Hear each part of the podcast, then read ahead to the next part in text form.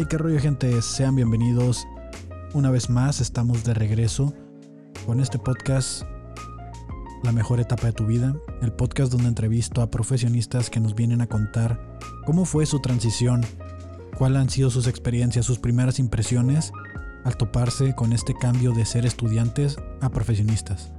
El día de hoy tengo a Daniel Ramos, un ingeniero en mecatrónica egresado de la Universidad Tecnológica de Tijuana y me atrevo a decir uno de mis mejores amigos, si no es que mi mejor amigo. Y pues comenzamos.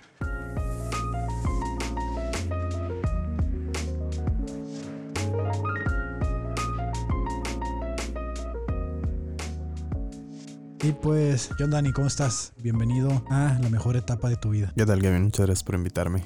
Este, todo tranquilo. Ah, vengo sin esperanzas, no sé qué voy a esperar de esto. Qué bueno, qué bueno que no sabes qué esperar de esto. Eh, principalmente te quería invitar rápido porque sé que dentro de poco tiempo ya no vas a estar aquí en la ciudad de Tijuana y pues no quería hacer esta entrevista por Zoom eh, para que no fuera, digamos, ah, este pedo de no me gustan los podcasts por Zoom. Lo Sí, sí, sí, entiendo, entiendo completamente. Entonces, eh, creo que eres, eres una persona que se ha desarrollado muy bien profesionalmente y te conozco de, de cierta manera, pero a lo mejor hay ciertas cosas que no conozco de ti. Eh, me hiciste el favor de enviarme tu LinkedIn o LinkedIn, LinkedIn. o el currículum este de la red social de currículums, donde podemos todos crear nuestro perfil, ¿no? Ah, Básicamente el currículum profesional formato Facebook. Formato Facebook, así es. Eh, cuéntame primero que nada, ¿eres ingeniero en mecatrónica? ¿Cómo te consideras tú? ¿Cuál, cuál es tu carrera? ¿Tú, ¿De dónde saliste? Yo lo sé, pero el público que nos escucha no. Entonces, Pues más que nada, básicamente de profesión. He ido pasando mecatrónica desde técnico hasta ingeniero, ah, básicamente por la escuela. Porque pues tú, te- tú recuerdas esto, ¿no? O sea, nos graduamos de técnicos de, de mecatrónica, de preparatoria, ah, que era un tipo más diplomado que, que escuela como tal de técnica, ingeniería total. Todavía tuvimos el curso de, de técnico superior universitario en la universidad como igual mecatrónico y eventualmente subimos a, a graduados de ingeniería, este, ¿correcto? también titulados, cédulas profesionales, todo, todo ese pedo. ¿Desde Pero cuándo trabajas? Oficialmente Mm. en Maquila trabajo desde 2015, Desde 2015 y egresaste. 2017. Ok. ¿Cómo fue tu acercamiento a la maquila? ¿Por qué, por qué decidiste comenzar a trabajar? ¿Qué fue lo que te llevó? Explícame así como qué, qué fue lo que te orilló a buscar trabajo. ¿Qué te puedo decir, amigo? La necesidad, se podría decir.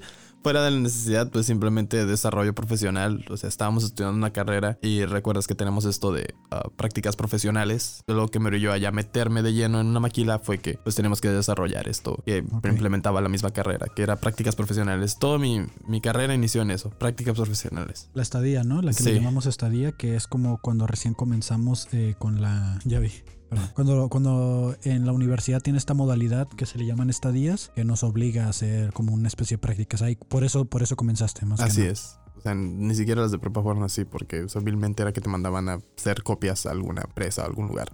De hecho, ¿eh? Sí, sí, sí, incluso podías hacer este prácticas profesionales ahí mismo en una Mondery o algún establecimiento que simplemente tuviera RFC y pudiera decirle a la escuela que, que ahí estabas este, haciendo tus horas. Pero no, no fue hasta universidad donde, donde tuve que entrar de lleno en lo que es este maquiladora y todo eso. La, la empresa en la que hiciste tus prácticas, ¿la tienes aquí en LinkedIn? Porque miro que la primera con la que comienzas de Interim Engineer, eh, ingeniero interino, es Eh, Honeywell.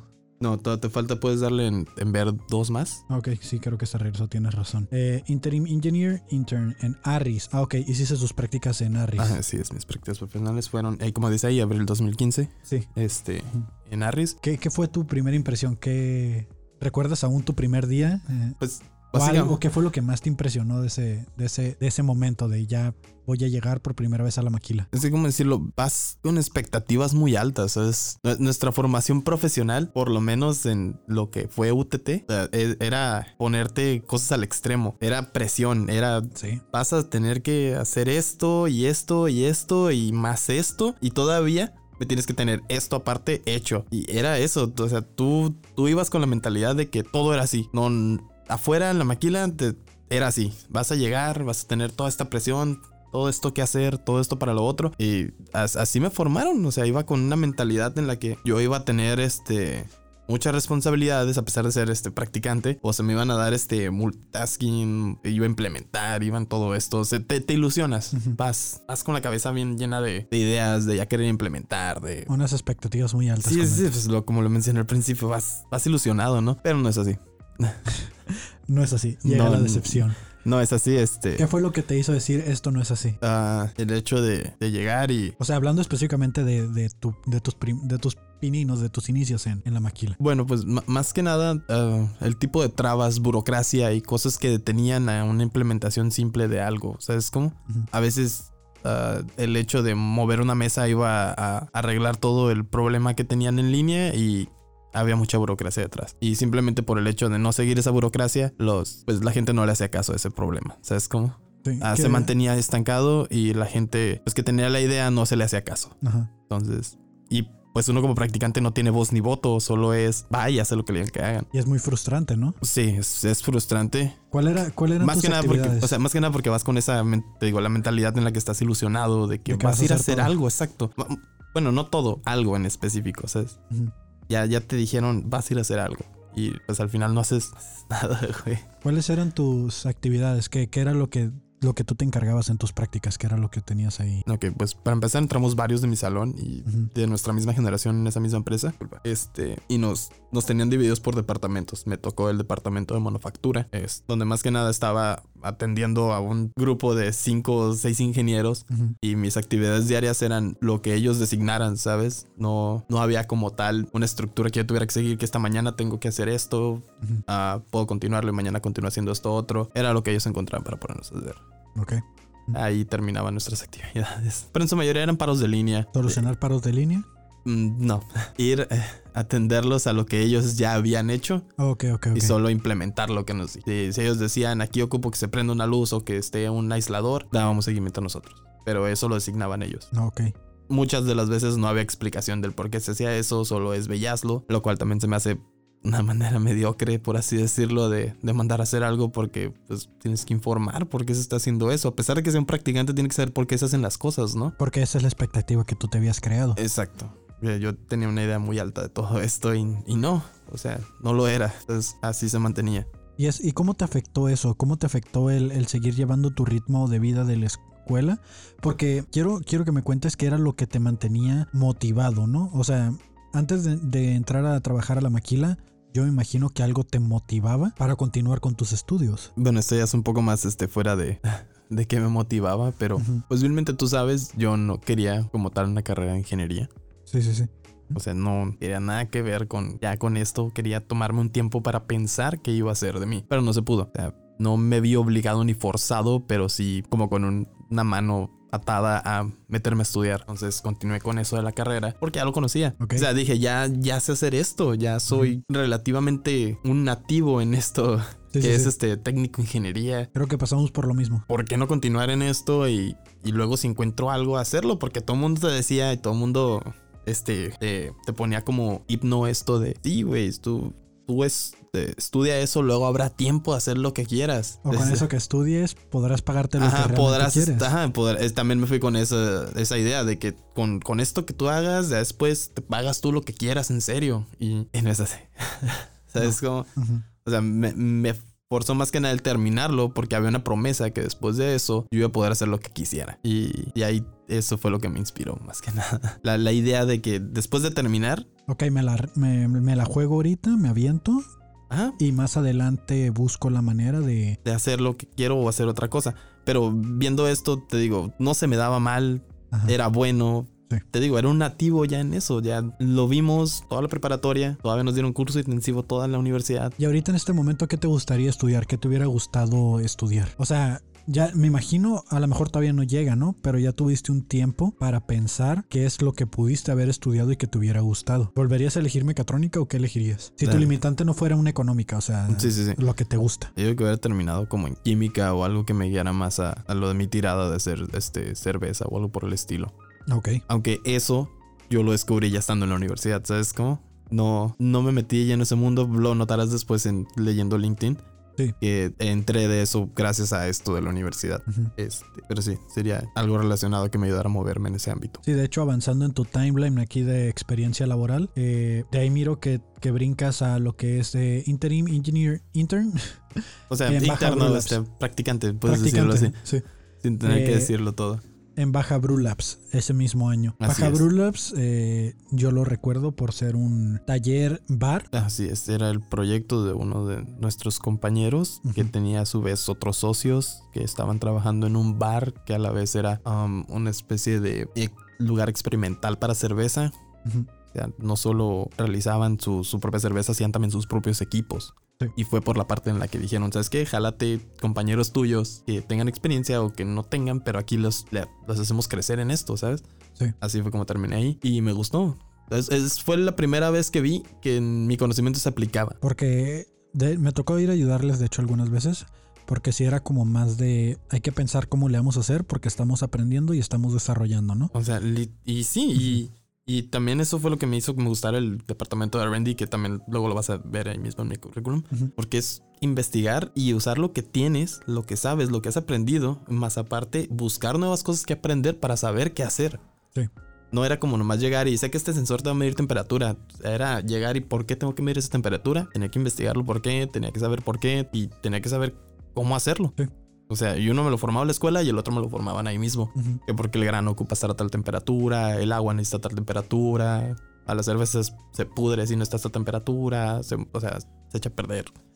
Entonces cambiaste de todo un mundo, eh, por ejemplo, en Arris, que era como más eh, la maquila de la vida diaria, que es la que todos, bueno, que es la mayoría, lo único que hay más bien. Lo único que hay que nos puede ofrecer desde el estado en el que vivimos, yo creo que en el país, y estos lugares pequeños que son como implementadoras, que, que empiezan, que es donde sí explotan un poco más tus conocimientos, ¿no? Que es donde dan como servicio a las maquiladoras. Ok, que ahí fue donde tú sentiste que sí estabas aprovechando tu conocimiento. Pero aún así, a ti te, te llega esta de que lo que yo hubiera estudiado hubiera sido algo diferente. O sea, no, no te quedas con eso de, de que tu carrera es como... Es que, digo, mi carrera no la considero ni la mejor ni la peor, Ajá, pero soy nativo en ella, vuelvo a eso.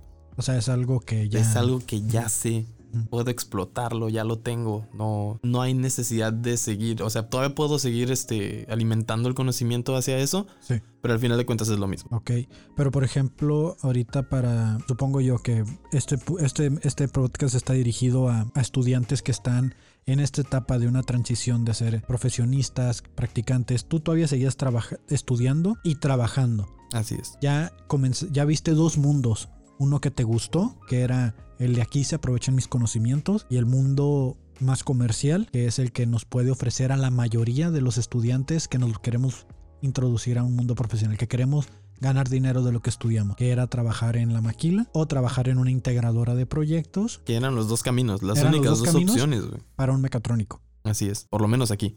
Este, pues, siguiendo con, con lo del currículum, Ajá. ah, a Jabru Labs no hay oportunidad que pueda continuar ahí. Sí, de hecho estuviste siete meses, ¿no? Motivos ajenos a la empresa. Sí. Bueno, ajenos a mí, más, más que nada relacionados a la empresa, de, de ellos, su administración, nada que ver. Ah, Antes de, de brincarnos al siguiente empleo, básicamente, eh, ¿cómo la seguiste llevando en la escuela? Turno, mañana, tarde, ¿cómo No. empezaste a ver la presión de trabajar y estudiar? Porque hay mucha gente que no se anima a trabajar y estudiar porque creen que no la van a armar. Entiendo totalmente. Pues esto se puede ver desde Harris. Eh, Había tiempo.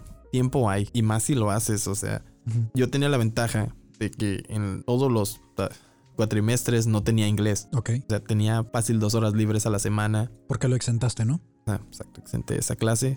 Hice el examen. Dijeron, ¿sabes qué? Tienes tal nivel. Te exentas hasta tal año. Después, si quieres hacer el examen para exentar esos otros años, lo haces. Lo hice, igual lo exenté. Pero hay tiempo, eh, hay, hay formas de hacerlo. No, no todo se trata de voy a ir a trabajar, voy a ir a estudiar y me voy a atorar en algo. Porque no es así. Ujú. Incluso en la misma ah, maquila te daba el mismo tiempo. O sea, había oportunidad. Porque tenías un horario de practicante, ¿no? Exacto, eras un practicante. Ujú. Que no está mal ser un practicante. A veces este, hay lugares muy buenos que sí te forman. Practicambres, les dicen a veces. Practicambres nos, Ajá. los llaman, sí, el mundo de la maquila. Pero hay este maquilas que no, simplemente solo quieren un ayudante. ¿En algún momento sentiste como alguna incertidumbre o, o temor cuando empezaste con esa transición? El estar trabajando y ver otros ingenieros o ver otros profesionistas, ¿te inspiró, te, te movió algo en ti que dijeras, esto es lo que yo quiero llegar a hacer o de plano, esto es lo que no quiero llegar a hacer? ¿Cómo fue tu acercamiento a ese? ¿Cómo, cómo lo interpretaste tú? Hu- Hubo quienes me inspiraron. Ujú. O sea, por ejemplo, Jorge Maya fue mi primer jefe de maquila en Harris.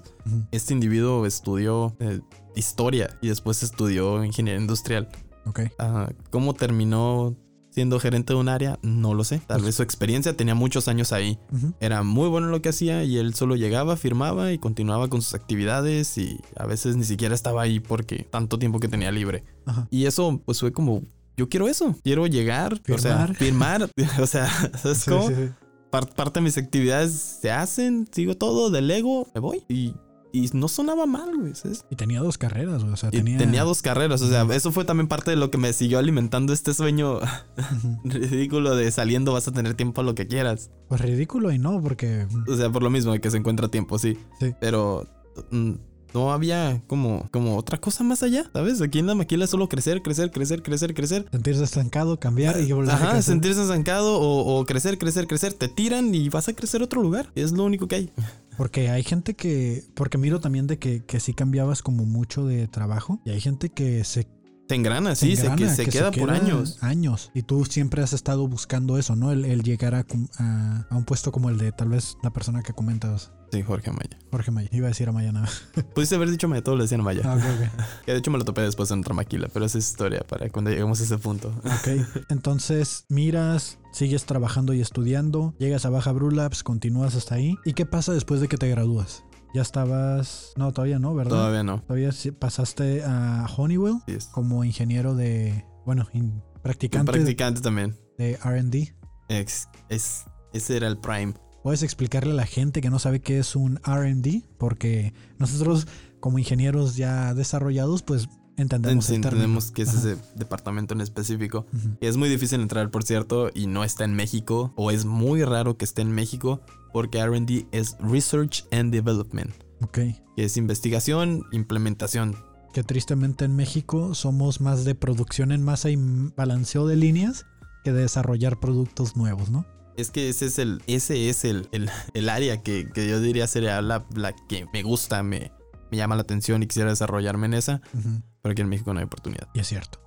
Y, y sí, es muy cierto. Ese, ese departamento en el que yo estaba en ese entonces, ahorita ya no existe. Se desintegró y se mandó todo a Italia. Que es, es algo que pasa mucho aquí, ¿no? De que llega el, el ingeniero americano, europeo, eh, que es el que desarrolló el producto, que es como el experto, Sí. y él llega y te enseña y tú maquiléalo y sácalo a la producción en masa. Y eso es para lo que realmente la maquila aquí se desarrolla, ¿no? Tristemente, como lo comentas, a veces hay poquito de ese tipo de áreas. Y está difícil entrar. Está difícil entrar y a veces ese mismo, aunque se mantuvo, lo mandan a otra parte. Sí. Y, y vilmente no es porque sean malos aquí, simplemente porque se les hizo más cost effective o, o fue más. ah, estaban más cerca de matriz o era más fácil de controlar allá. Ujú. O sea, vil- vilmente no es porque sean malos, simplemente es porque hay alguna excusa, pues tíralo. Entonces entras aquí en RD, bueno, eh, En Honeywell, en, de practicante en el área de RD sí. y cómo te das cuenta que eso es lo que quieres. Pues para empezar, no eran ingenieros de manufactura nada más. Ok. O sea, podían actuar como ellos, iban, a- atendían paros de línea y todo eso, pero no ahí mismo. Que muchos lo podrán estar confundiendo con los ingenieros de introducción de nuevos modelos, ¿no? Es muy diferente Ujú. eh, todo esto porque eh, ellos ya les dan el producto Desarrollado. desarrollado. Ya estén, este, este vaso le tienes que poner un mango y tiene que tener un fondo y ahí está. Y es lo único que tienes que cumplir. Eso es el de la implementación de nuevos MPI modelos. o MPD también. Que New. Products Insertion, New Product Evaluation, New Development. Eso, todo eso. No, no, Sí. no. RD, RD es. Voy a ver por qué tiene que tener ese fondo, por qué ese mango en específico, el tamaño, todo. Y te voy a diseñar la línea y todo. Y ya te lo voy a mandar a ti. Y tú vas a hacer tus corridas y vas a decirme el riesgo, cost effective, todo eso. Pero yo lo diseñé. Ok. Todo el camino. O sea, es, eso era RD. Ujú. En este caso, ah, ellos en específico se, se encargaban de ah, producción de equipos de ignición de ah, válvulas y, y electromagnetos para este, también válvulas electromagnéticas, decirlo así, y varios sensores. Ah, y implementaban cambios en el producto. Era Honeywell, era de la de automotriz, aeroespacial, que era. No, era Mexon Hogar. Ah, ok, ok. O sea, ya ves que Honeywell tiene como Sí, sí, tiene multinacionales, de de todo. Es así. Mm. Es, era, era eso, ver qué cambios le hacían a las válvulas, qué cambios eran cost effective y ver que se pudiera implementar, lo, lo hacían, lo diseñaban y lo mandaban y ya. Si había una máquina que se tuviera que hacer, ellos le decían que era lo que ocupaban y ya los demás se mandaban. Pero desde cero, simplemente evaluaban el riesgo y, y si era posible, hacían un prototipo y si se podía lo hacían y si no, pues lo tiraban y iban a otro proyecto. Lo cual se me hizo como, o sea, es a donde tienes que ir. O sea, llegas, implementas lo que ya sabes, más lo que aprendes, porque tienes que investigar. O sea, hubo un cambio que no sé si se implementó, pero unas válvulas ya iban a activarse por Bluetooth. Por Bluetooth. Así es. Ok. Like, no es muy difícil, solo le agregas un módulo a esto, Sí, pero sí. ¿cómo lo haces para que sea toda una línea de producción? Pues de- es donde se le tiene que echar cabeza, porque pues no vas a vender los módulos aparte, quieres que ya todo venga en un solo producto. Y eso fue lo que me llamó la atención de R&D, que tienes que implementar. Sea, a fuerzas tienes que ah, alimentar tu conocimiento y aplicar lo que ya tienes, que en manufactura no es así. Y esto, esto de ya encontrar un trabajo que te gustaba todavía un poco más, como que cada vez que vas avanzando encuentras un trabajo que te gusta más, ¿no?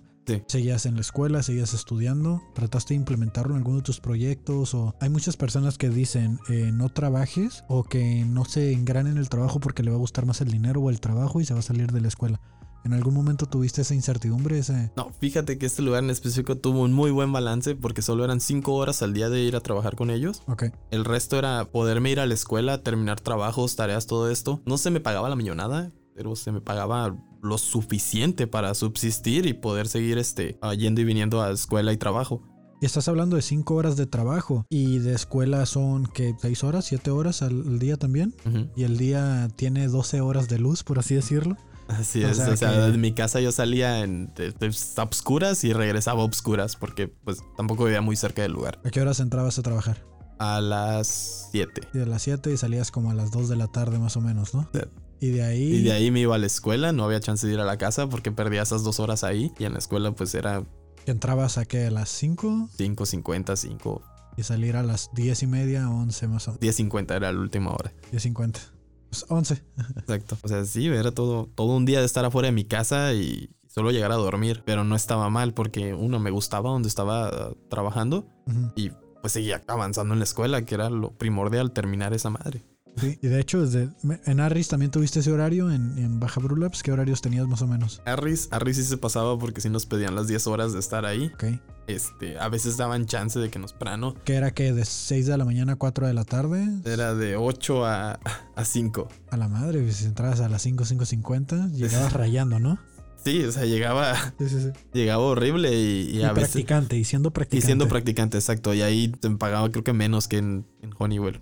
Creo que también es donde te digo que hay niveles, hay lugares que tienen muy bien como practicante o te tienen como pues ven a ayudarnos y ya. Que fue parte también de lo que me inspiró a moverme porque no sé si notas que es muy corto el lapso de tiempo de, de lo que hay ahí. Sí, pero también se puede, bueno, yo lo interpreto que es etapa de estudiante. En Pues sí, la etapa de estudiante es pues lo que aguantes ahí o, lo que ellos te tengan y vete, ¿no? Sí, sí, sí. Un clásico de, de practicante. ¿no? Sí, un contrato de practicante mm, generalmente va de los seis meses, tres meses, perdón, a, a un año. Y ya después del año ya es como este morro.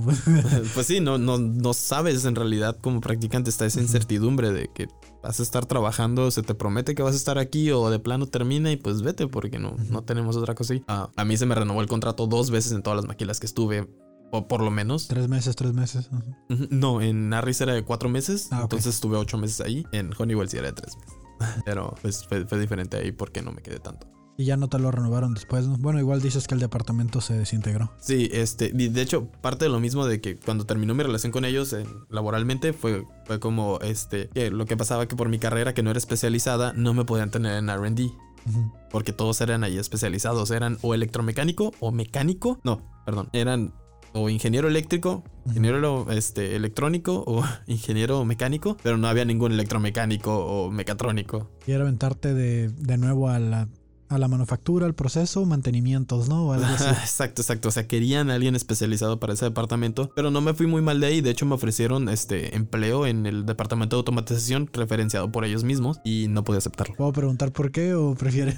No, no, no, este, no, no lo acepté porque ese sí afectaba en el horario escolar. Ah, ok. O sea, de plano, Ese sí te pedí una jornada sí, me completa. pedía una jornada completa. La paga no iba a ser mala, pero pues era o escuela o trabajo. Y esa ambigüedad está muy mal cuando, por desgracia, te plantaste en la cabeza que quieres acabar la escuela para seguir en otra cosa, ¿sabes? De, de cierta manera, creo que te entiendo en esa parte. Sé que hay gente que a lo mejor nos está escuchando, que tienen un trabajo de planta de base en alguna posición ya, ya desarrollada y que están estudiando, porque no todos comenzamos inmediatamente saliendo de la prepa, ¿no? Y, y esas personas así se la tienen que rifar. Y, y, los entiendo completamente, o sea, pero hay necesidades que se tienen que llenar y, y, y que en cuanto creces, o sea, tienes que ir cumpliéndolas, ¿no? No puedes uh, darte esa dualidad como nosotros, que, que, era o elegir uno u otro, porque todavía tenemos chance.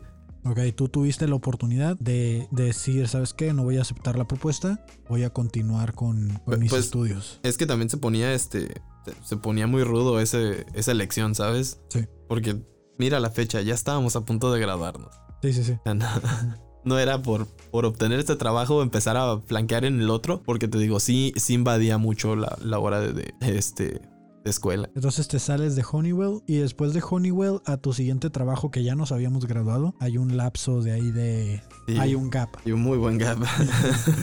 ¿Qué pasó en ese tiempo? ¿Qué pasó? ¿Por qué Este- profesionalmente, la escuela, eh, o sea, trabajaste, ¿cómo se le llama? Eh, informalmente o, o por qué ya no volviste a la maquila en ese lapso de tiempo? Como... Son seis meses, ¿no? Sí, fue, fue un buen rato. Estuve, estuve casi los últimos cuatrimestres de la carrera me la estuve pasando de bartender en diferentes bares de Tijuana. Es, es un, es un cambio fuerte, ¿eh? es un cambio Fíjate ¿Cómo? que solamente... fuerte de dejar la maquila y dedicarte a un trabajo informal. Es... Y, y- y era aquí era lo feo de que no tenía como beneficios, este, no había un récord de que estaba trabajando en algo, no, no había como tal algo que me diera, Pero trabajabas por necesidad. pero trabajaba por necesidad, más aparte, por desgracia, para los únicos puestos que podía obtener en ese entonces antes de graduarme era pues, practicante o técnico, los cuales me forzaban a, a horarios muy feos, a una paga no muy buena Y te iba mejor como y bartender. me iba mejor como bartender, por Wow. desgracia, güey.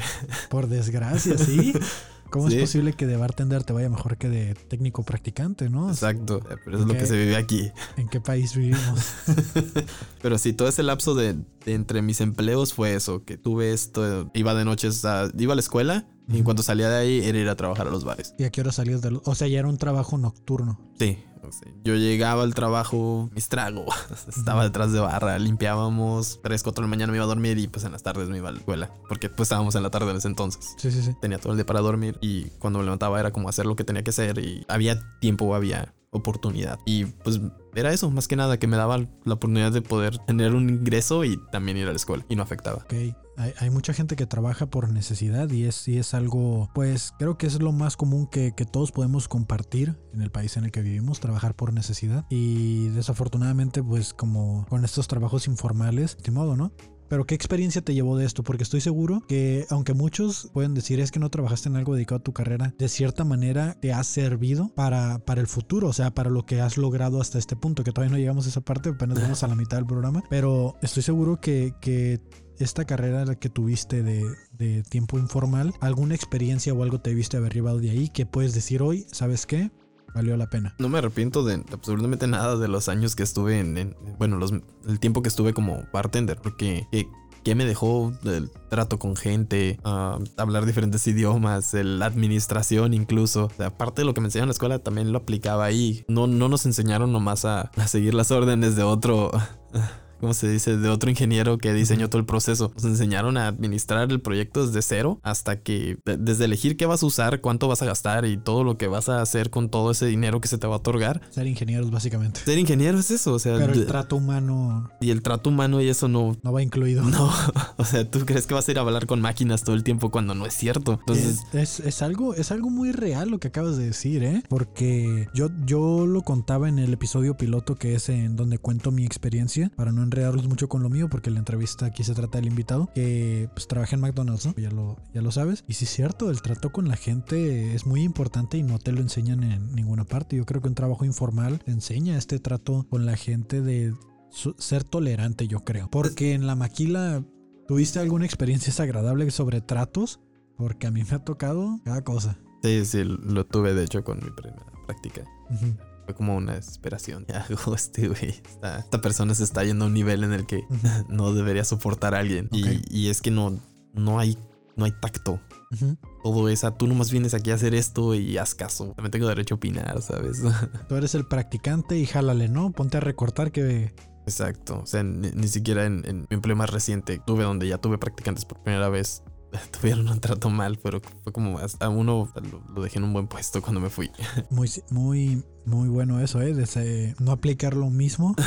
Pues es que no, no, Es- nadie se merece ese tipo de tratos, Sí, ¿sabes? Yo creo que ese tipo de evolución la vamos haciendo los nuevos ingenieros que vamos subiendo, porque yo voy por las generaciones, ¿no? Yo pienso. El otro día comentabas en otro de los podcasts que tenemos lo de los baby boomers. Eh, yo creo que es cierto eso. También cuando yo he tenido practicantes a mi cargo, he tratado de desarrollarlos un poco porque sé lo difícil que es y lo frustrante que es que te digan eres practicante y te pongan el dedo encima y que te vean así como el güey que va a ir a sacar copias, ¿no? No, porque está mal, completamente mal. No, Sí, sí, sí. no vas a eso, vas a formarte, van a, a nutrirte, a ayudarte.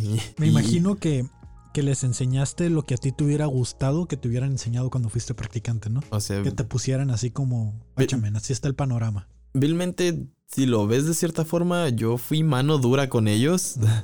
o sea, sí, Sí, sí. sí me pasé en cuanto a cargas de trabajo, pero pues vilmente iban a eso. O sea, ¿cómo lo vas a aprender si no lo estás haciendo? Ok. No, no era nomás explicarle y que en una que otra ocasión me ayudara a hacerlo por, por X o Y. No, era desde ahora te vas a encargar de esta parte, esta parte, esta parte.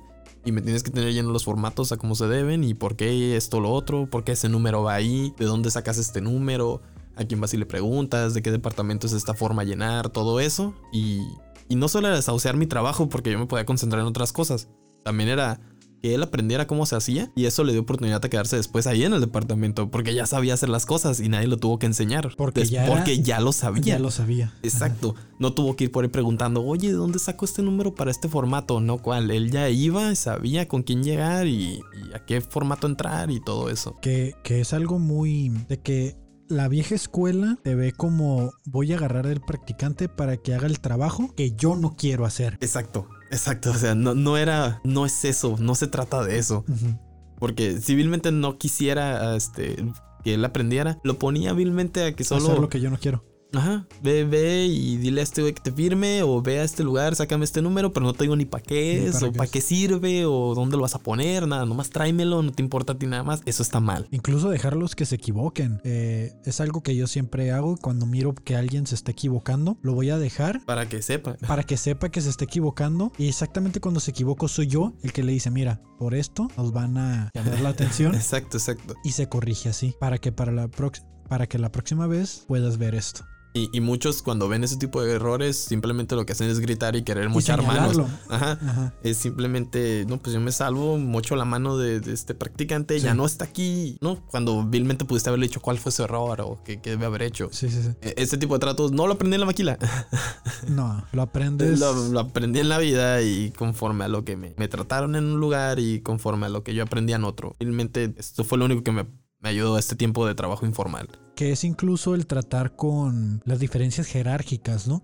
Así. Que, que muchos, el título de ingeniero sienten que viene con un banquito o una escalera, ¿no? Que, que se sienten. Bueno, no el título de ingeniero, vamos a hablar de licenciaturas en general, porque El, el- el puesto. El o sea, puesto. vete directo al puesto. terminé la universidad, me título que mi tengas, título, no sabes dónde vas a terminar, admítelo. me entregaron mi título y junto con el título venía con una escalera, ¿no? O sea, la gente piensa esto, que va a estar arriba de los demás todo el tiempo, pero se les olvida que allá afuera en la calle todos somos iguales. Es que también fuera de eso, son- somos personas. güey. Somos personas, o sea, somos iguales. Hay una forma en la que puedes hablarle a alguien, seas el, el puesto, bueno, tengas el puesto que tengas en algún lugar, hay formas de hablar a la gente. Sin llegar a un, a un nivel prepotente o a un nivel este despectivo. Es que ese es el problema. Ese es, ese es uno de los grandes problemas que nos enfrentamos los profesionistas, que es, yo, yo no sé qué daño les hicieron a esta gente, no sé qué, qué tanto sufrieron o, o- o por qué son así, pero hay de, Ah. hay gente y gente. Honeywell tuvo muy buen trato por parte de a los que a los que servía, fungía como practicante, este no tuve un maltrato, eh, se me trató profesionalmente, se me dio un área de trabajo, se me dio una computadora, se me dio unos áreas, se me dio todo lo, lo que ocuparías para trabajar. Y, y tú sabes que hay otros que simplemente es, no, pues ponlo en mi mismo escritorio y, y a veces voy a usar mi computadora. Y que, ah, es que tú no puedes revisar eso. Exacto. o ah, sea, es que tú eres esto y no puedes en- hacer en- eso. entiendo que haya burocracia y todo ese, ah, ah, ese tipo de cosas, pero hay, hay burocracia no necesaria. Yo creo que parte de que te dejen a alguien a cargo, que tengas tus practicantes o que tus operadores o, o la gente que te ayuda es yo estoy, yo, yo como líder debo de asumir la responsabilidad por las cagadas de él, ¿no? E- e- Y es así siempre. Entonces, si es así, dale mis accesos, dale esto, dale el otro, porque yo me estoy haciendo o sea, responsable. les, les das las herramientas para que también puedan apoyarte, no, no nomás este, dejar ahí haciendo lo que les designaron cuando puedes hacer que también crezcan. Sí. O sea, en algún punto tú no vas a estar ahí. Pero, pero, a- a- los baby boomers, ¿no? Vo- Voy a regresar con ellos, nomás por marcar la generación, porque no quiero jerarquizar con la gente vieja o algo así.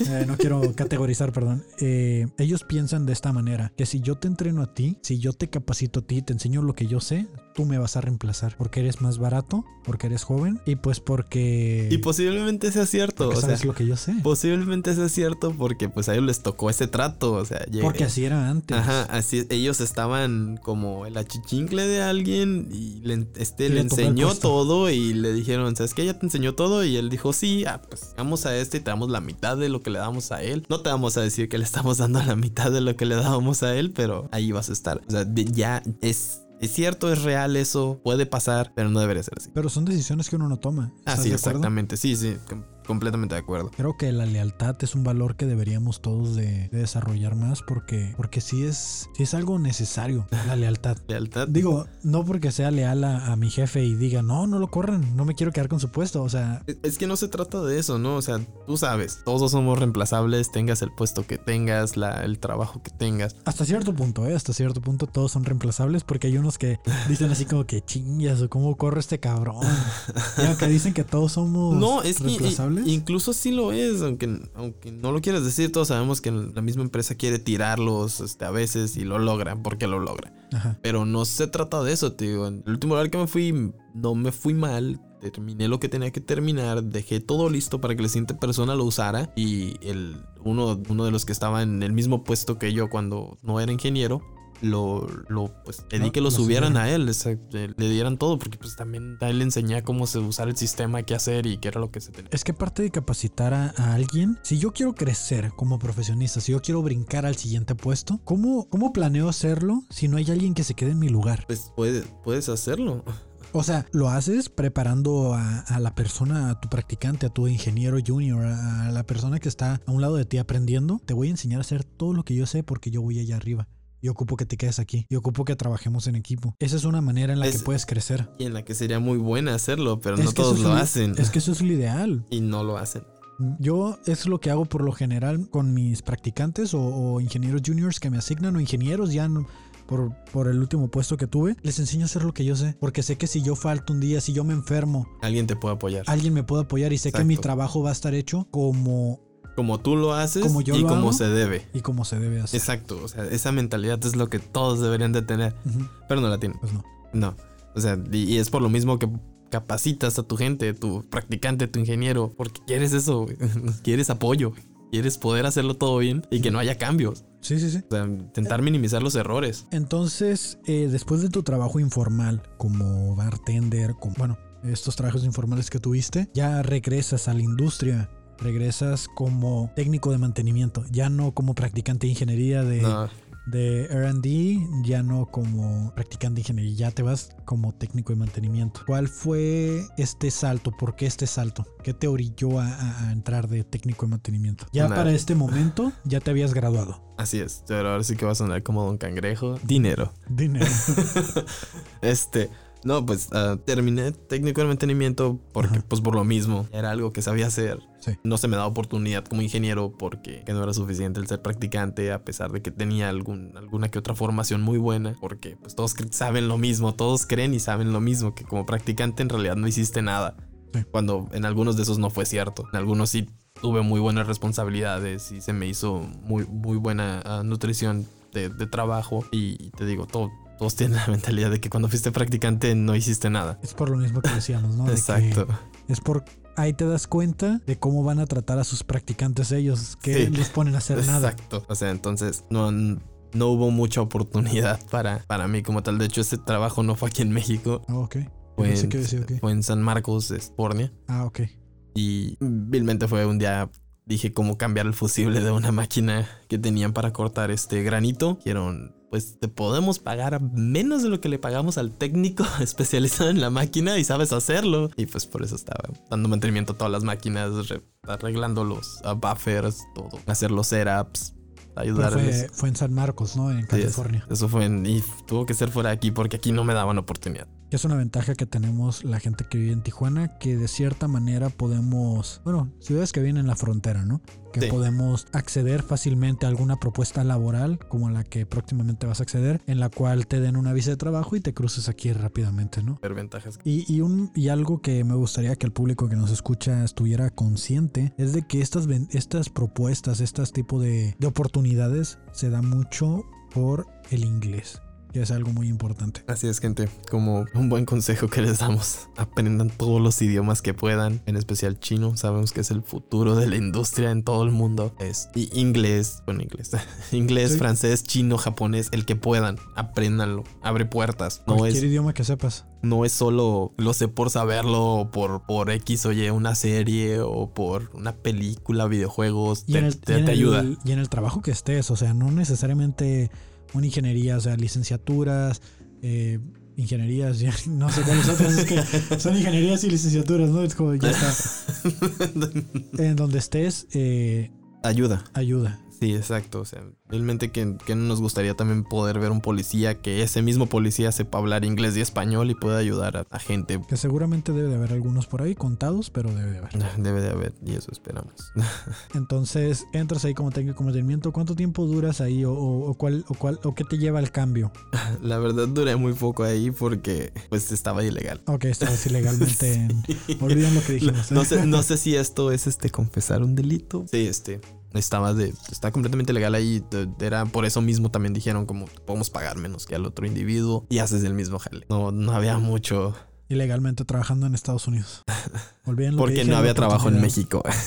Volvían lo que dije la oportunidad de visa de trabajo y todo no sabía que eso. pero o sea vilmente ahí se me ofreció por, por lo mismo de saber inglés y saber hacer el trabajo. Pero fue en este etapa en esta etapa de tu vida donde estabas arreglando papeles no que estabas tratando de volverte ciudadano o sea, estabas como que ilegal y no, porque estabas como. Así es. Avanzando en un proceso legal.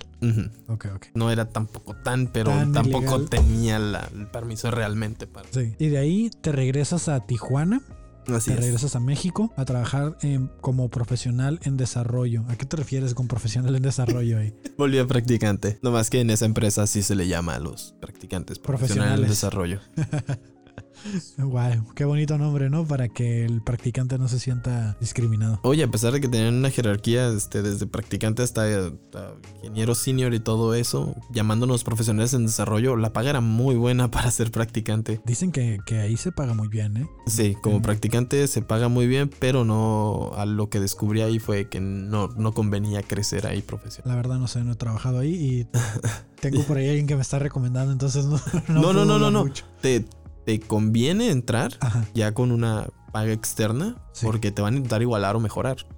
Pero no te conviene estar ahí de practicante a técnico, a técnico de ingeniería. Ah, porque comenzarías con un salario muy bajo y los incrementos serían. los incrementos serían proporcionales. proporcionales, sí. Fácilmente terminarías de ingeniero senior en algún punto, pero con mucho menos de lo que le pagarían a alguien que entró como ingeniero senior de fuera. Que esos cálculos a veces están bastante mal en las empresas. ¿eh? ya sé. De que hay gente que tiene 5 o 6 años trabajando en la empresa que ha crecido desde practicante hasta ingeniero. Y llega otro ingeniero que de repente hay, pues hay que ampliar la plantilla. Y tiene como 40% más de lo que ganaba el anterior, sí.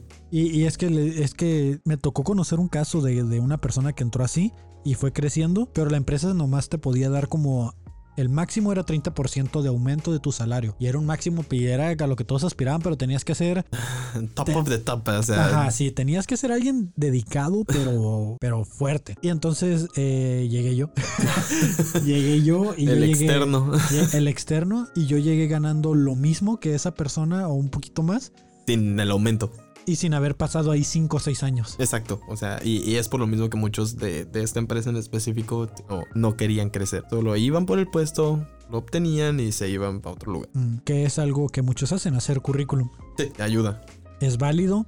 Vale, no, no necesariamente porque te contrataron te vas a casar con esa empresa y vas a continuar ahí. Muchas veces si no ves crecimiento o, ya de plano tus actividades llegaron a un estancamiento, no te ayudan a crecer o, o no hay ninguna retribución por algo extra, ¿a qué te queda? Decía el profesor Felipe, no sé si todavía sea profesor Felipe, si todavía hay clases. Felipe Castañeda, un saludo si nos está escuchando. Eh, el primer año es para hacer dinero. El segundo año es de agradecimiento. Y el tercero para ver qué hago, ¿no? sí, se podría decir que eh, está estableciendo. al revés, algo así. Está estableciendo él ahí un mínimo de tres años que te quedes en un lugar. Sí, de tres años, máximo tres años, ¿no? Si en dos años decía él, si en dos años no hiciste nada, vámonos. Sí. Yo me acuerdo, no sé si el primero era de agradecimiento, el segundo era para hacer dinero. Ahí estaba la, confusión, pero te decía tres años. Te, te, recomendaba que tuvieras tres años y te y de ahí brincaras al siguiente puesto. Y si no, si no habías logrado nada en dos años, era tiempo suficiente para saber si en el tercero ibas a lograr algo o empezarás a buscarle. Bueno, algo así. Hasta ahorita yo he aplicado esa metodología. Me ha funcionado. Al parecer, pues no he aplicado eso de los tres años, como, como dice Felipe. Sí, sí, lo puedo ver aquí, güey. De, perdón, lo puedo ver aquí. lo puedo ver aquí. De este, entonces, estás como practicante, duras eh, siete meses otra vez. Como que siete meses es tu, es tu promedio, ¿eh? De duración en los empleos. Hasta ese entonces, por lo mismo, los contratos eran renovables. Sí, de practicante. Eran de practicante y tenían tres meses, tres y algo, o cuatro meses. Este, ahí fue terminación de contrato, simplemente por lo mismo de que no. Sí, que no podías crecer ahí a una posición favorable, estando de. Ajá, y también, pues. Se vieron otras cosas involucradas por lo mismo del trato que se le daba a los practicantes. No, no se miraba como un buen futuro. Y en este punto, eh, en tu etapa de transición de profesionista, de estudiante profesionista, ¿en qué momento te diste cuenta que ya habías dejado de ser un estudiante? Digo, ya casi vamos a tu último empleo, pero voy en esta parte específica porque aquí fue cuando ya habías terminado la carrera y tu primer trabajo, o segundo primer trabajo de como profesionista, ya no como estudiante. O sea, ya no podías buscar trabajo de practicante. No, ya, ya estaba forzado a buscar otra cosa. Eh, no, ¿cómo decirlo? No sentía que debería seguir siendo practicante. Okay. Pero tampoco podía dar el salto por lo mismo de que antes no había sido otra cosa más que practicante. Yo sé que en tu caso fue diferente porque tú estabas este, ya trabajando en un puesto designado antes de graduarte, pero por alguna razón, pues no, también por lo mismo de que yo rechacé empleos, no querer que interrumpieran la, la escuela, este, no. Sí, y, y no tuve ese chance. No, eso, esa parte no la alcancé a comentar yo en mi, mi, introducción en el episodio piloto, pero fue un madrazo muy fuerte, porque yo sí descuidé la escuela cabrón y, y también del el hecho de que el ingeniero de chocolate, ¿no? Que decían. o, ingeniero Maruchan. Maruchan, instantáneo. instantáneo. No, no fue, no fue algo que realmente yo buscara, las cosas se dieron, pero lo comentaba en ese podcast y lo, lo escuché en, La Hora Adecuada y en Tijuana Experience Podcast, en otros dos podcasts los escuché, que dicen aviéntate, sí, aviéntate. Yo creo que a ti te faltó aventarte en ese, ahorita en el empleo que comentabas que, que te ofrecieron de manufactura, de a lo mejor si te hubieras aventado ahí, hubieras salido con un... Ah, otro nivel o otro. Pero hubiera estado perreado, perreado. O sea, de, de... O sea, sí, no iba a ser fácil. No iba a ser fácil, nunca lo es y la gente que avanza rápido yo creo que no lo es, pero a lo mejor hubiera cantado otra historia. Pues, pero también eh, la lección aprendida que tuviste de, de haber tenido un trabajo informal, el, haber trabajado en Estados Unidos y toda esta etapa de tu vida que tuviste que pasar para convertirte en la persona que estás convirtiéndote hoy, a lo mejor no hubiera sucedido y, y otra persona serías, a lo mejor serías prepotente en el trabajo o algo así. Posiblemente, pero no, no, no creo, o sea, también parte de lo que me ayuda a llegar a este punto, ¿no? No, no puedo decir que me arrepiento de no haberlo agarrado, pero pues tampoco me siento muy bien de no haberlo hecho. Y de ahí te brincas a, este trabajo en el que ya duraste casi dos años y no sé cuántos meses. No, claro que no. de ahí vuelvo a otro de practicante por lo mismo. Ah, sí, es que me parece más grande Río. De que no había em, empleo. Sí. Por, por lo mismo de que todo este tiempo estuve practicante, lo único que tuve de, técnico fue este, este trabajo que no había cómo demostrar. Que era también practicante en industria médica, ¿no? No, el, el anterior era este, el técnico. O sea, ese ya era como, literal, ya era técnico. Ya no estaba como a cargo de nadie. Yo, yo iba y realizaba los mantenimientos que se tuvieran que hacer. Ok. por mi cuenta. Yo establecía que se... Sí, sí, sí punto, pero era vilmente informal porque no había como, no había nada bueno de que de ahí, no había registro, no había... Pero pues también no duraste mucho, ¿no? Fueron tres meses. Fueron tres meses en los que tuve muy buen dinero porque, pues sí, pero no. Es, algo muy importante lo que acabas de decir, que el dinero no todo el tiempo es como el trabajo. Hay ah, gente que se queda en puestos y se respeta, que se quedan en puestos aguantando mierdas y aguantando cosas que no quieren hacer. Cuando podría subir y hacer otra cosa. por dinero. Exacto. En lugar de en lugar de aventarse al cambio. Hay gente que le tiene mucho miedo al cambio. Porque creo que no va a cero. lo mismo o algo así. O comenzar de cero, güey. Es como Es esos compañeros que tenemos que no sabes quiénes son, ¿no? Por lo menos has tenido contacto con ellos, que están de técnicos, Todavía. todavía. Tienen la ingeniería como nosotros, ya se graduaron y están de técnicos. Porque tienen miedo a empezar de cero. Exacto, porque toda su experiencia se ha basado en, en este en técnico y, y ahorita pues sí, vilmente les ganan más haciendo horas extras y todo eso que un ingeniero, pero Y con menos responsabilidad. Le, le sacan a la responsabilidad. pues no sé si le sacan la responsabilidad o no, pero pues es que también incluso como técnico te lleva, ta- te- Sí. también aguantas Sí, sí, quien sí. te esté ah, sobre ti, que te estén diciendo. Pero pues sí, entonces admitámoslo, ganar más que el ingeniero solo haciendo horas extra es, no lo sé. No, no, cuen- frustrante. no cuenta como dinero fácil, pero tampoco es difícil obtenerlo. Pero ¿qué tanto das? O sea, ¿qué tanto O sea, mira lo que estás perdiendo por intentar tener ese mismo sueldo o más. tu vida? O sea, O tiempo sea, extra. estás perdiendo ahí tus horas. Al- algo también que he aprendido en todos estos años es no...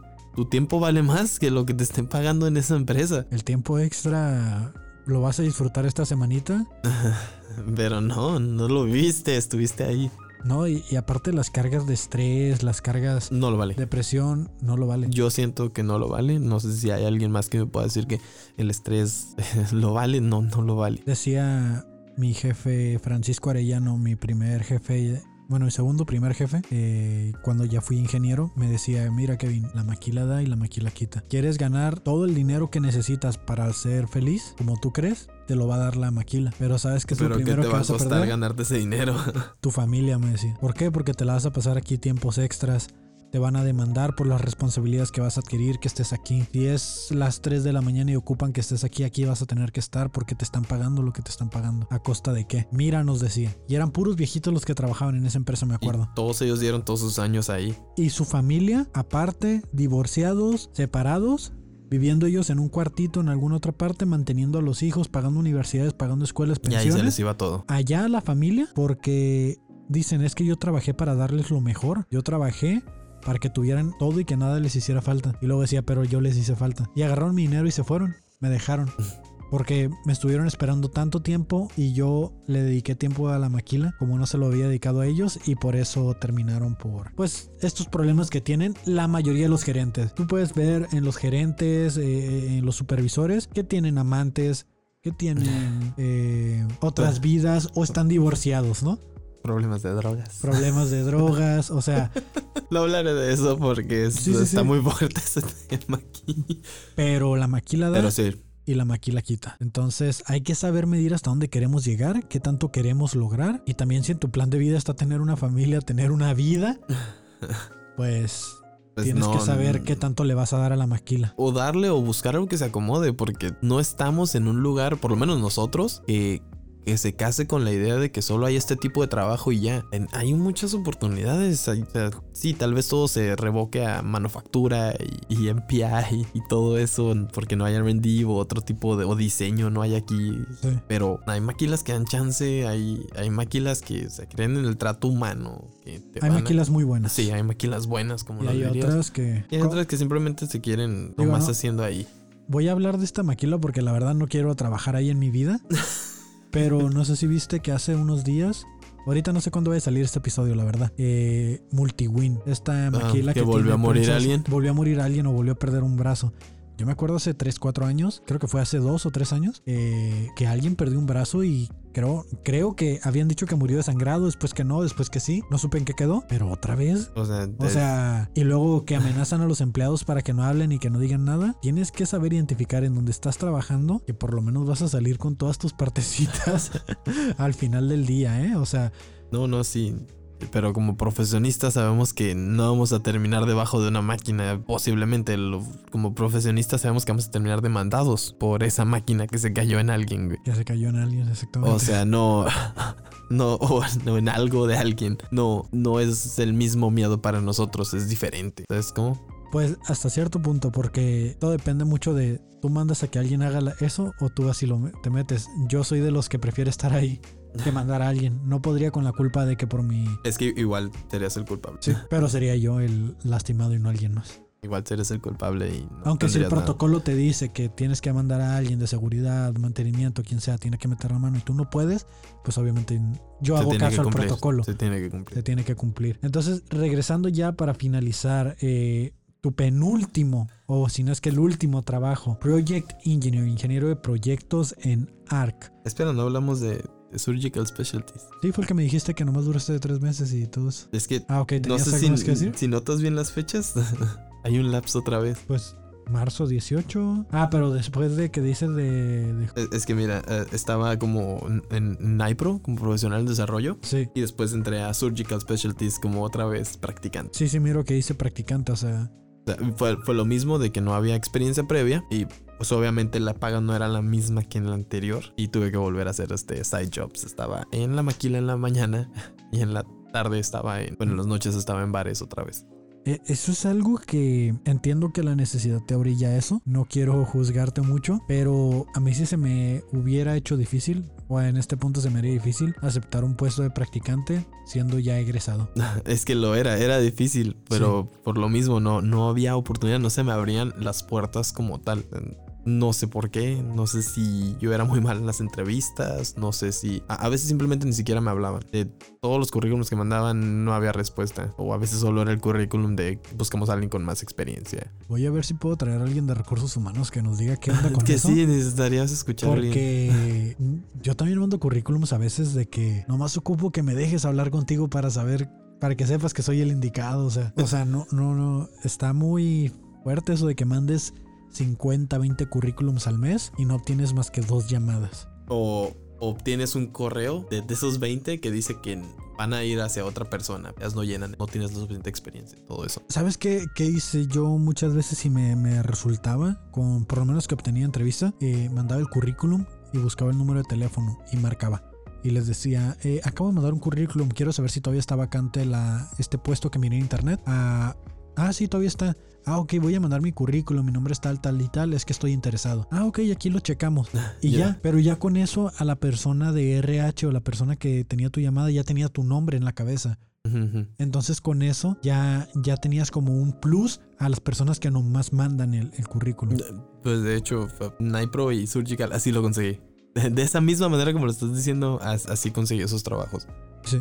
Porque pues, no estaban haciendo caso a mi currículum que decía practicante en todos lados. Yo creo que así conseguí Vas Houston, no recuerdo exactamente eh, si lo conseguí así, pero sí fue uno de esos tantos que mandaba así de, de No, yo, sí puedo recordar que esos dos fue. Contacté primero RH este, y conseguí el número de formas que ni te imaginas. Busqué en LinkedIn, Google, este. Está cabrón a veces conseguir Ya, los fui- números. encontré a alguien que trabajaba ahí que yo conocía. Que me, consiguió el número en uno de esos. Este, y directo con, con la persona de RH. Y a la misma persona me dijo: Manda tu currículum. Y así, a la semana ya tenía el trabajo. Es que de querer o no, eso te puede dar un plus porque dicen, ah, mira, él está interesado porque Exacto. buscó algo diferente que a lo que todos están haciendo. Entonces ya con eso, tu papelito se mueve. O sea, te da ese, ese, te, te impulsa, ¿no? Que pongan atención en tu nombre. Te digo, eso, eso me ayudó ahí. Pero pues por lo mismo no era mucho el dinero. Terminé otra vez trabajando al mismo tiempo, bartender y todo eso. Y tuve una entrevista ya para dejar este mundo de, De practicante. de practicante como ingeniero junior en esta empresa que se llama. ah, ¿Puedo decir nombres? ya hemos dicho el de todas. Eh, en, en Prime Wheel. Uy. Tuve una entrevista como ingeniero junior ahí. ah, Creo cuando que, creo que después de. Perdón que te interrumpa. Después de eh, Multiwin, Primewheel sería la Sí, otra el- empresa en la que no trabajaría. Sí, sí, sí. Eh, He escuchado las historias. Sí. Y se me busqué, se me intentó dar la oportunidad por mi nivel de inglés. Fue en el primer lugar donde veo que una de mis habilidades fuera de, de ingeniería, dicen, aquí te ocupamos. Por el inglés. Fue un proceso como de cinco entrevistas A la madre, las- para ingeniero para junior. ingeniero junior, en la la que incluía este RH, el jefe del departamento. Después del jefe del departamento me mandaron a médico. Luego de ahí este me mandaron otra vez con RH. Y luego de ahí una última, otra vez con jefe de departamento y RH juntos. Para ingeniero junior. Para ingeniero junior. ¿Y qué pasó? Este, durante el momento de, de todas las entrevistas, Sí. hubo esta última donde ya se me hizo la oferta laboral. Me dijo, ten, este, esto es lo que vas a ganar, necesitamos que firmes aquí. Um, necesitamos que corrijas lo de tu visión porque tengo me astigmatismo en un ojo, ocupo mucho aumento para un ojo. Ah, ya me acordé. Sí. Este, no, en teoría, el optometrista, no sé si me engañó en ese momento o, o- o solo quería estafarme, o es real esto, no sé, optometrista, dijo que el, el nivel de um, aumento que se me tenía que poner no era la de... No era adecuado ponerlo así de golpe porque me iba a desorbitar el ojo. O sea, no sé si has notado que hay gente que tiene lentes y se lo quita y el ojo está como viendo a la nada y el otro reacciona. Ajá. Eso te puede pasar cuando te ponen el aumento de golpe. está buscando el enfoque y cuando ya no lo encuentra se queda así volando. Wow. Y, el mismo optometrista me dijo, no, no te los puedo poner y no te los voy a poner. Si quieres ir con otro, tal vez te los ponga. Pero pues también este lugar era económico y era muy bueno el optometrista. Hasta la fecha sigo yendo. Entonces, este, um, yo les dije como, no, es que está esto, está, tengo que seguir esto por punto por punto, si no, no, no voy a tener eso, no puedo ir de golpe a ese. Y todo quedó en, ah, ok, este, entonces nomás llévatelo, piénsalo, fírmalo y, y ya vienes. Ese mismo día, llegando a mi casa, vi un correo de la misma persona de RH diciéndome, no, por lo dicho en la entrevista, parece que no te interesa el puesto ni... Y todo esto, y finalmente me dijo que iban a buscar otra persona. Un correo matón. Un correo matón. Que hasta la fecha esa persona me sigue mandando co- ah, correos como que tienen un Daniel en sus su departamento de RH porque me envía correos de estas son las despensas de los números de despensa para tal persona Sí. o fulanita de tal necesita que tengas listo el indiquito y así como de ah mira interesante Wow. Sí pasa, ¿eh? Sí pasa de que a veces se mandas correos por equivocación. bueno pues de la, todas las semanas he tenido mensajes de esta persona desde ese entonces sobre que alguien necesita vales o, o que ya le activen su tarjeta Y de ahí te brincaste a ARC. Sí, y allí es otra por lo que agradezco el networking. Gente de plano hable, la gente de todas las carreras que pueden están en la universidad, Incluso ya que se salgan, porque esta amiga que este, estudiaba contaduría me recomendó ahí por mi nivel de inglés. Igual, o sea, dijo, necesito alguien que sabe inglés, yo sé que tú sabes inglés y es para ingeniería, este, y quieres, te interesa, y yo fue como, sí, no lo pensé dos veces, pasé el filtro de tres entrevistas, clásico, entrevista en inglés, entrevista con RH, entrevista médica y quedé. Y, y fue el trabajo en el que pues más he durado dos, dos años enteros. Y ahorita ya estás eh, próximo a otro empleo Así es. en el cual te ofrecen irte a la ciudad de, bueno, Estados Unidos. Me ofrecen irme a, a- a Georgia. al- Y estás a próximo a, a lo mejor ya para cuando sale este episodio ya te fuiste. Así es. que todo este esta carrera profesional que has llevado que ya te consideras un profesional desarrollado o por lo menos que ya dejaste la etapa de estudiante Por Eh, lo menos, eh, yo, yo, yo sentía que había dejado la etapa de estudiante desde, el, desde la primera entrevista que tuve. ajá ah, ya como, ¿cómo decirlo? Como un puesto que no fuera practicante. sí O sea, de todas las entrevistas que tuve en toda mi vida después de la escuela, ya sentía que era un profesionista, pero no es la idea que tienen los, las empresas sobre ti, ¿sabes? ajá A pesar de que ya tuviera un poco de experiencia, ya tuviera la formación profesional y, y otras cosas como plus, eso no lo miraban ellos. ¿Sabes cómo? sí sí sí sea, desde el momento en que te gradúas, para mí ya eres un profesionista. Tal vez no a los estándares de maquila porque no conoces protocolos, porque no has aplicado lo que conoces, pero ya lo eres. Ya hay un método en el que vas a trabajar, ya sabes cómo comportarte hasta cierto punto y, y ya sabes como qué hacer en general. ajá Porque no en todos los trabajos vas a llegar y, vas a aplicar lo que ya sabías de la escuela. Y no sé si lo has notado porque, o sea, lo has notado también. Es, sí lo has notado porque estás trabajando en varios lugares. No es lo mismo entrar a otro lugar, aunque sea el mismo puesto. de hecho aunque muchas personas le tengan miedo al cambio eh, no importa el lugar que vayas a entrar te van a dar un entrenamiento te van a dar una capacitación y todo va a comenzar desde cero O, o vete a la dualidad. y, muy- y muchas veces eh, perdón eh, muchas veces dices es que en el otro trabajo le hacíamos así ah pues aquí le hacemos así olvídate lo Así que del otro, exacto. Sí. Hay gente que se estanca en eso o, o hay gente que tiene miedo y porque realmente conozco gente que tiene este problema, no, no cree ser suficiente para estar afuera. para estar afuera ¿qué te refieres Para con estar en la maquila. ¿Sabes cómo? Que dice, ¿qué tal y lo que me enseñaron en la escuela no... O sea, ¿qué tal y llego a la empresa y todo lo que me enseñaron en la escuela no me sirve para nada? Pues es algo que yo comenté en mi, en mi podcast piloto, de que en la escuela nuestro enfoque, como tú lo comentaste ahorita también al inicio, tienes una expectativa muy distinta a lo que es la maquila y cómo aprovechar tus materias, a que cuando ya estás trabajando puedes cambiar tu enfoque de cómo estás aprovechando la escuela.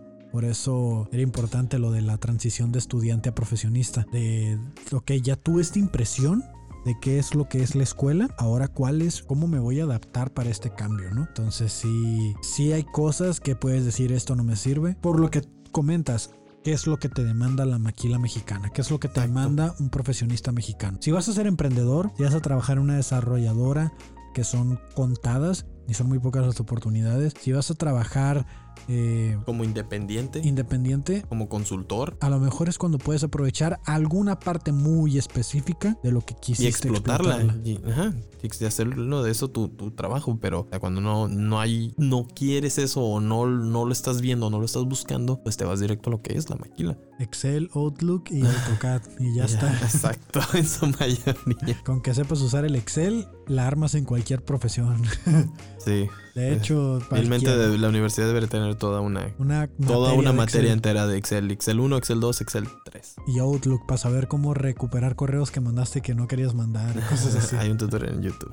Pues ya están en YouTube, pero deberías de saberlo desde la carrera. Sí, exacto. Muchas veces me tocó de, ¿mandaste ese correo? No, no, no, que hacen recall porque, Porque no era. puedes saber.